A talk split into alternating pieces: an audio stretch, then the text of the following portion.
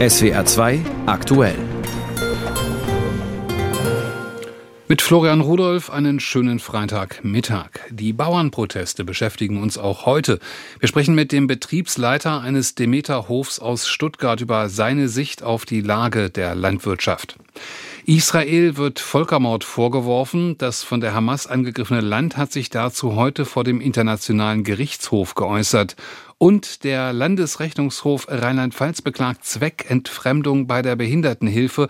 Auch das heute Thema hier in SWR 2 aktuell bis halb eins.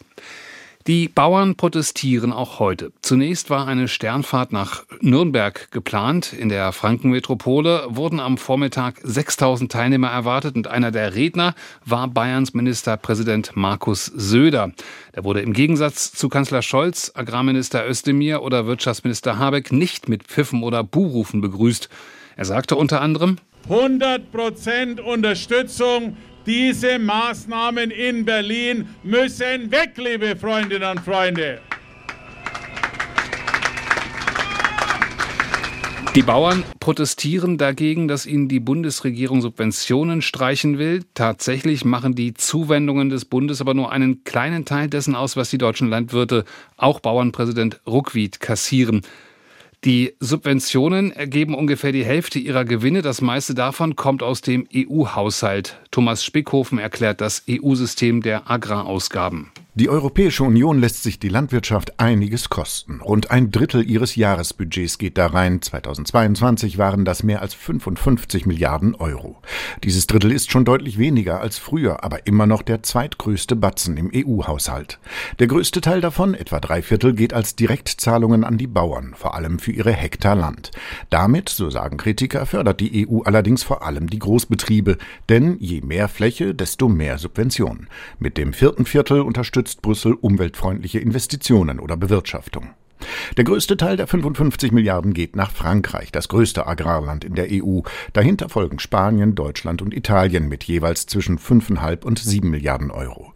Wie die Länder das Geld aus Brüssel dann an ihre Landwirte verteilen, das bleibt ihnen überlassen. In Deutschland zum Beispiel gibt es mehr als 200 Euro für jeden Hektar Land pro Jahr, 35 Euro für ein Mutterschaf oder 78 Euro für eine Kuh. In anderen Ländern kann zum Beispiel mehr Geld für den einzelnen Hektar rauskommen, weil es weniger Viehwirtschaft gibt, die unterstützt wird. Welcher Betrieb, welches Unternehmen wann wie viel genau bekommen hat, darüber wird akribisch Buch geführt. In Deutschland macht dies die Bundesanstalt für Landwirtschaft und Ernährung und in deren Liste kann jeder reinschauen. Sie ist im Internet frei zugänglich. Inzwischen sind die Subventionen eine Grundsicherung, ohne die viele Bauern in Europa gar nicht mehr auskämen. In manchen Regionen machen die Zuschüsse aus den EU-Töpfen mehr als die Hälfte des Einkommens der Landwirte aus. Die bisherigen Anläufe zu einer Reform der Agrarpolitik haben in der Vergangenheit allerdings vor allem dazu geführt, dass sie immer komplizierter und unübersichtlicher wurde.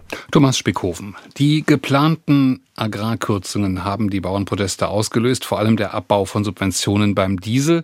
Längst aber nehmen viele Demonstranten die Landwirtschaftspolitik generell zum Anlass und ihre Unzufriedenheit mit der Bundesregierung. Was Bauern in diesen Tagen umtreibt, mit welchen Problemen sie konfrontiert werden und welche individuellen Lösungen sie für sich finden, darüber spreche ich mit Lukas Drei Dreier. Er leitet den Betrieb auf dem Reierhof in Stuttgart-Möhringen.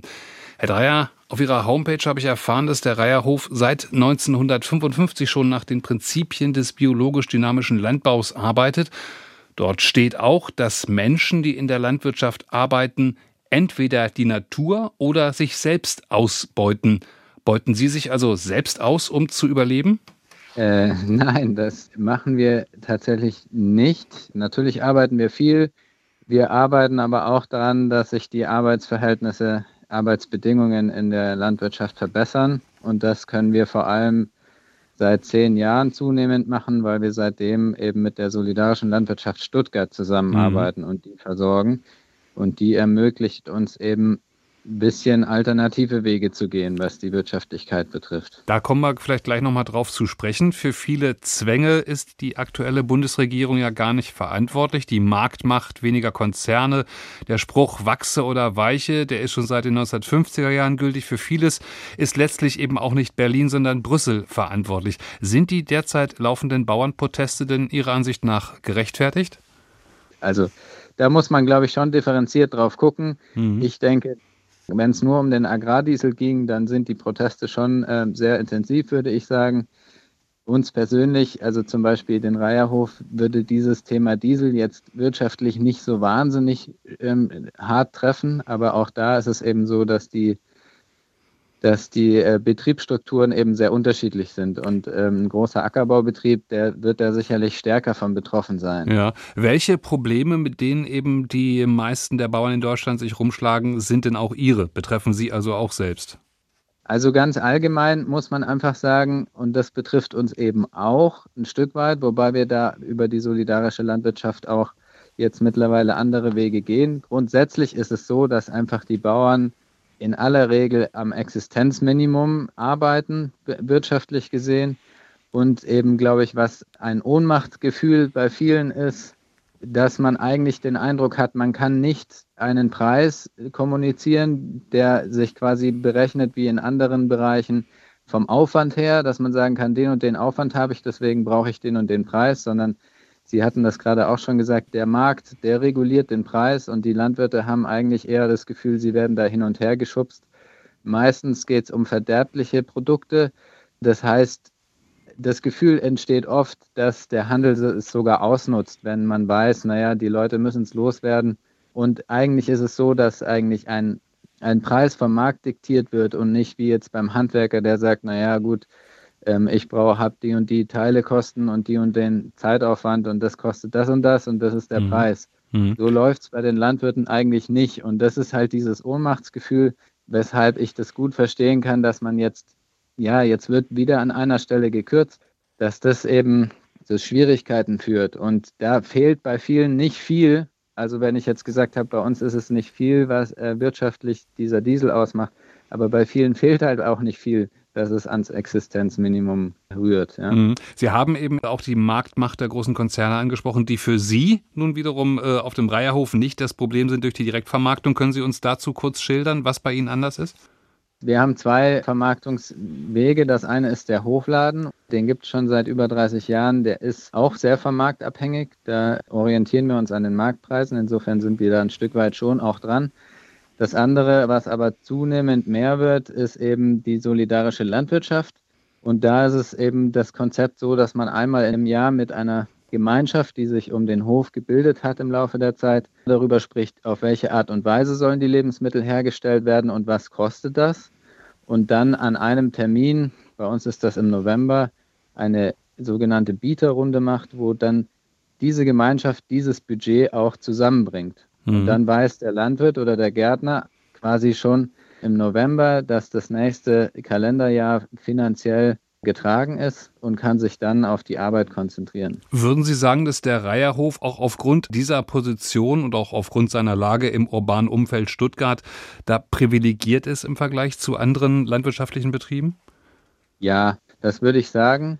Das ist schon so, dass das ein Privileg ist, dass man nah an einem Ballungsgebiet ist. Es heißt aber nicht im Umkehrschluss, dass es für andere unmöglich ist. Es gibt mhm. auch Strukturen im ländlichen Bereich. Da ist es dann vielleicht so, dass man sich ein bisschen anders organisieren muss, dass dann eben die Produkte natürlich auch irgendwo zu den Verbrauchern kommen müssen. Also sprich, ja, vielleicht braucht es da noch eine Dienstleistung dazwischen. Aber es gibt große solidarische Projekte mit mehreren Millionen Haushalten.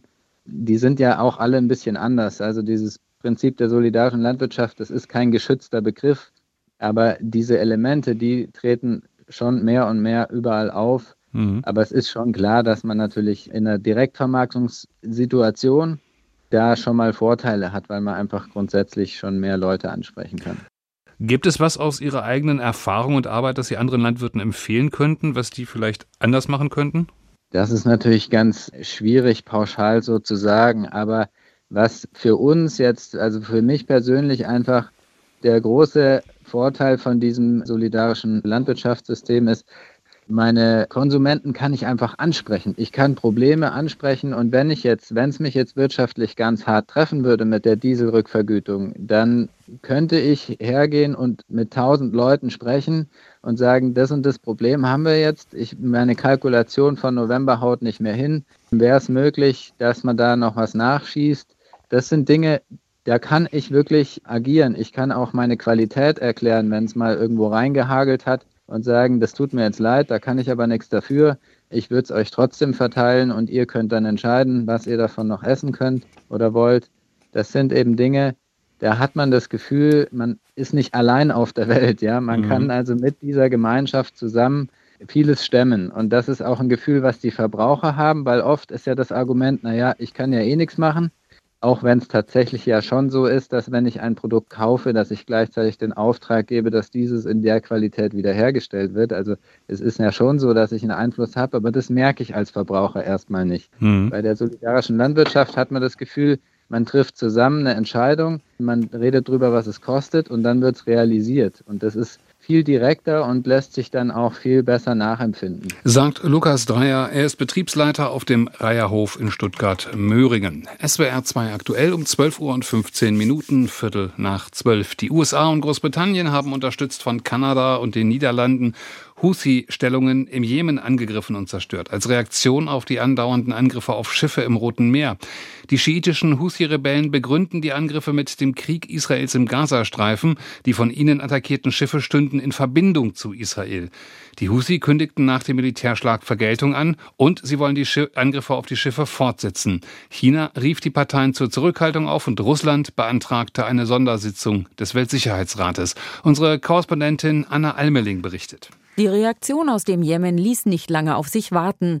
Noch bevor klar war, ob es bei den Angriffen der USA und verbündeter Staaten auf Stellungen der Houthi Tote oder Verletzte gegeben hatte und was genau getroffen wurde, meldeten sich Vertreter der Miliz in den Medien der Region zu Wort. Bereits in der Nacht erklärte Mohammed al-Bukhaiti, ein Mitglied des Houthi-Politbüros, im privaten katarischen Fernsehsender Al-Arabi, Amerika und Großbritannien haben mit ihrer Aggression gegen den Jemen einen strategischen Fehler begangen. Der Jemen wird auf diese Angriffe reagieren. Das bedeutet, es wird einen Racheakt geben. Unsere Antwort wird sich sowohl gegen Großbritannien als auch gegen Amerika richten. Großbritannien und Amerika haben sich selbst der Möglichkeit beraubt, das Rote Meer und die Meerenge von Bab el-Mandab zu nutzen. Die Meerenge verbindet den Golf von Aden mit dem Roten Meer und gehört zu den weltweit wichtigsten Handelsrouten. Vom jemenitischen Festland aus, aber auch von Inseln oder Booten hatten die Houthi in den vergangenen Wochen Schiffe mit angeblich israelischer Verbindung attackiert, mit Drohnen und Raketen. Damit versuchen die Houthi, Druck auf Israel auszuüben, den Gazakrieg zu beenden. Wie die militant-extremistische Hamas im Gazastreifen zählen sich die Houthi zur pro-iranischen Achse des Widerstands und werden von Iran unterstützt. Die Islamische Republik verurteilte den Militärschlag gegen die Houthi. Die Miliz selbst kündigte Vergeltung an. Mohammed Abdel Salam, ein Sprecher der Houthi, warnte im katarischen Fernsehsender Al Jazeera vor weiteren Attacken auf Schiffe im Roten Meer. Israelische Schiffe und Schiffe auf dem Weg nach Israel, egal aus welchem Land, werden weiterhin angegriffen. Dies ist eine unumkehrbare Entscheidung. Es sei denn, die brutale Aggression gegen Palästina wird beendet und der Gazastreifen nicht länger belagert. Die Angriffe Großbritanniens und Amerikas beweisen, dass die Operationen der Houthi wirksam sind und wir werden sie fortsetzen. Im Laufe des Vormittags gaben die Houthi weitere Informationen zu den Angriffen der USA und ihrer Verbündeten bekannt. Mindestens fünf Menschen im Jemen seien getötet worden, mindestens sechs weitere verletzt. Insgesamt 73 Angriffe hätten fünf Regionen des Landes getroffen, die von den Houthi kontrolliert werden. Der Bericht von Anne Almeling. Südafrika hat Israel vor dem Internationalen Gerichtshof verklagt. Der Vorwurf lautet auf Völkermord im Zusammenhang mit den israelischen Militäraktionen im Gazastreifen. Für Israel wiegt die Klage vor dem UN-Gericht besonders schwer, denn der jüdische Staat ist ja unter dem Eindruck des Holocaust entstanden. Auch die Völkermordkonvention ist eine Reaktion auf den Mord an sechs Millionen Juden durch die Nazis. Israels Krieg im Gazastreifen richtet sich gegen die Terrororganisation Hamas, die am 7. Oktober Israel überfallen und jüdische Zivilisten ermordet und entführt hat. In Den Haag geht es zunächst um einen Eilantrag Südafrikas mit dem Ziel, ein Ende der Kämpfe herbeizuführen. Heute Vormittag hatte dazu erstmals Israel das Wort. Aus Den Haag berichtet Ludger Katzmierzak. Das Szenario, das Südafrika gestern vor dem Internationalen Gerichtshof gezeichnet habe, spiegle nicht im geringsten die Realität wider. Es sei ein völlig verzerrtes Bild vom Krieg zwischen Israel und der islamistischen Hamas, so der israelische Jurist Tal Becker in seiner Replik auf die Anklage Südafrikas.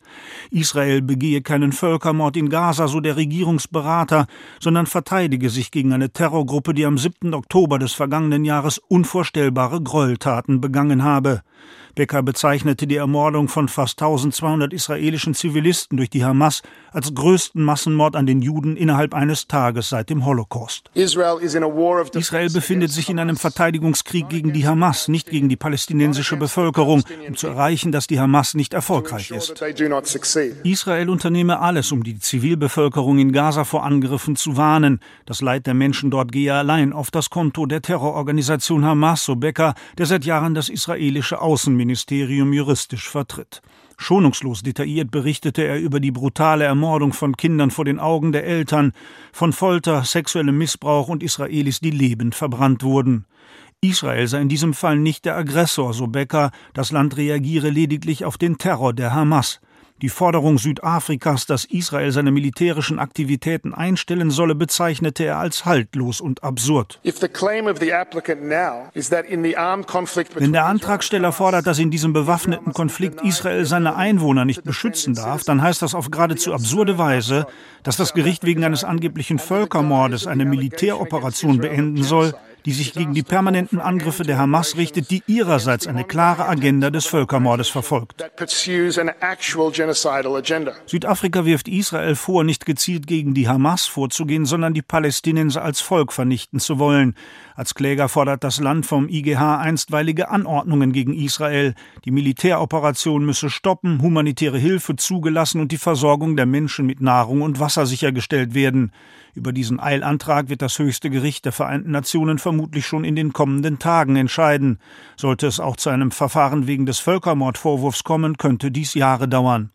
Vor dem Friedenspalast, dem Sitz des Internationalen Gerichtshofs, verfolgten mehrere hundert pro-israelische und pro-palästinensische Demonstranten die Verhandlung auf großen Bildschirmen.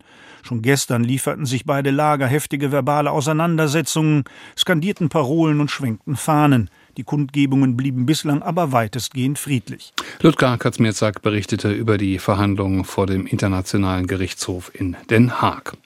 Rheinland-Pfalz gibt pro Jahr rund 1,3 Milliarden Euro dafür aus, dass behinderte Menschen am Leben teilnehmen können, betreut und beschäftigt werden.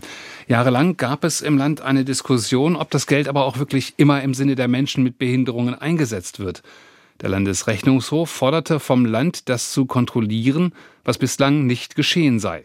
Jetzt hat der Rechnungshof wieder den Verdacht, dass Geld für die Behindertenhilfe nicht im Sinne der Betroffenen ausgegeben worden ist. Das Land Rheinland-Pfalz weigert sich aber erneut zu prüfen. Gernot Ludwig aus der SWR-Redaktion Landespolitik, worum geht es in diesem Fall?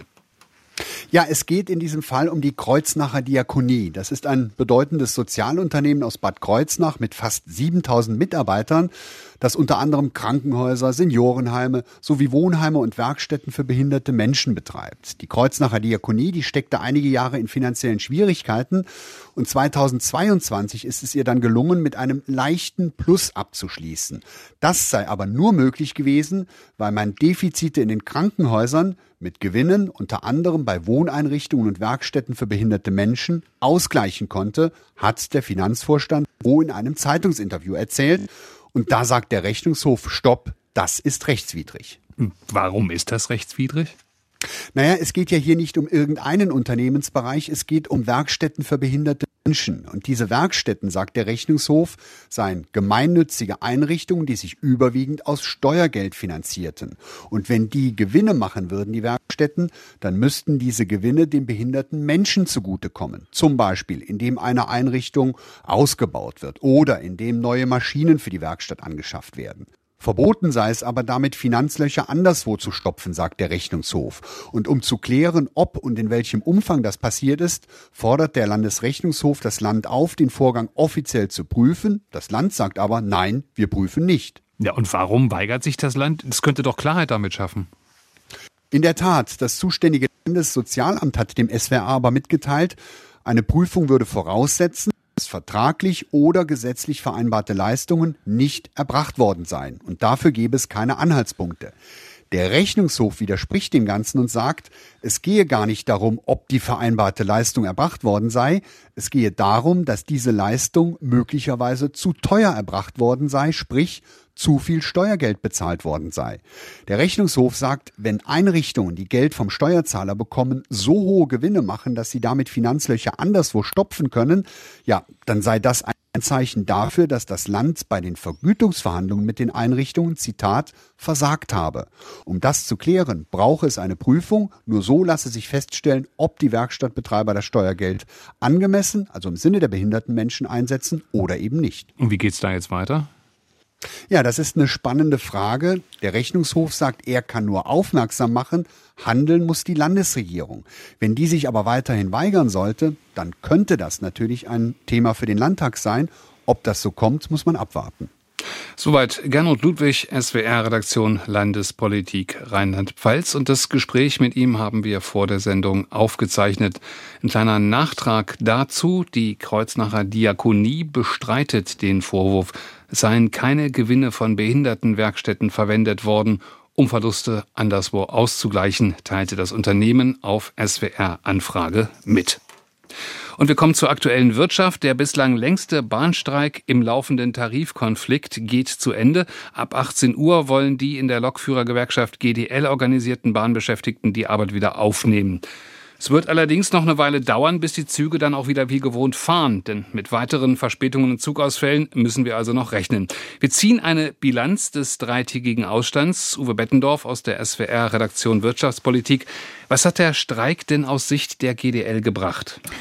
Also die Gewerkschaft hat heute schon mal einen wichtigen Teilerfolg verbucht. Unter dem Druck des Streiks hat die Transdev-Gruppe zugesagt, jetzt doch ernsthaft über die Kernforderungen der GDL verhandeln zu wollen und damit auch über die Verkürzung der Wochenarbeitszeit im Schichtdienst auf 35 Stunden bei vollem Lohnausgleich.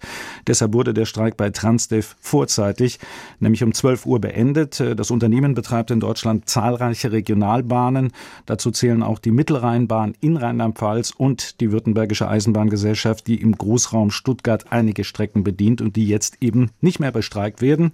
Messlatte für die weiteren Verhandlungen sind die bereits ausgehandelten Tarifabschlüsse mit anderen Bahnunternehmen, wie zum Beispiel Go Ahead, ebenfalls in Baden-Württemberg aktiv. Dort wurde schon die stufenweise Einführung der 35-Stunden-Woche ohne Abschläge vereinbart. Und was bedeutet das jetzt für die Bahn? Ja, aus meiner Sicht muss sich äh, die Bahn jetzt bewegen und der GDL beim Thema Arbeitszeitverkürzung entgegenkommen, denn der Widerstand im Arbeitgeberlager bröckelt. Immer mehr Unternehmen sind gezwungenermaßen bereit, äh, die Forderungen der GDL zu erfüllen. Dem kann sich auch die Bahn nicht dauerhaft entziehen, letztlich auch im eigenen Interesse, weil sie sonst möglicherweise Lokführer verliert, die bei anderen Bahnen dann besser gestellt wären. Und worauf können sich die Bahnkunden jetzt einstellen?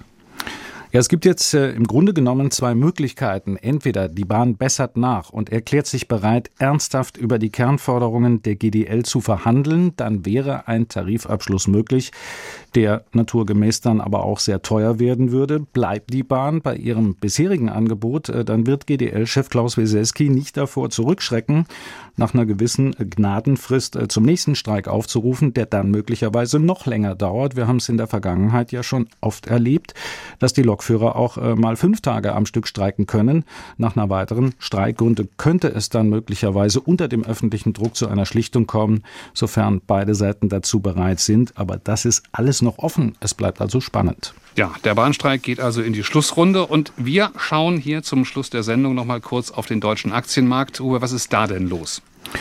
Ja, gestern hat der DAX äh, nach enttäuschenden Inflationsdaten aus den USA ja nachgegeben. Dort sind die Verbraucherpreise im Dezember um 3,4 Prozent gestiegen, stärker als erwartet. Damit äh, sinkt die Hoffnung auf baldige Zinssenkungen in den USA und das belastet natürlich die Aktienmärkte. Dem konnte sich auch der DAX nicht entziehen. Diese Sorgen, die rücken heute wieder in den Hintergrund. Der deutsche Leitindex liegt um 0,8 Prozent auf 16.680 Punkte zu. Äh, besonders gut schneidet die Aktie von Airbus ab, die um äh, zweieinhalb Prozent zulegen kann. Der Flugzeugbauer hat äh, im vergangenen Jahr besonders gut abgeschnitten. Das belegen die neuesten Unternehmensdaten. Trotz Schwierigkeiten in den Lieferketten hat der Konzern 735 neue Verkehrsflugzeuge an die Kunden ausgeliefert. Und deshalb ist äh, das Unternehmen heute gefragt an der deutschen Börse. Ja, das war der Blick an die Aktienmärkte aktueller Mittag von Uwe Bettendorf aus der SWR Wirtschaftsredaktion.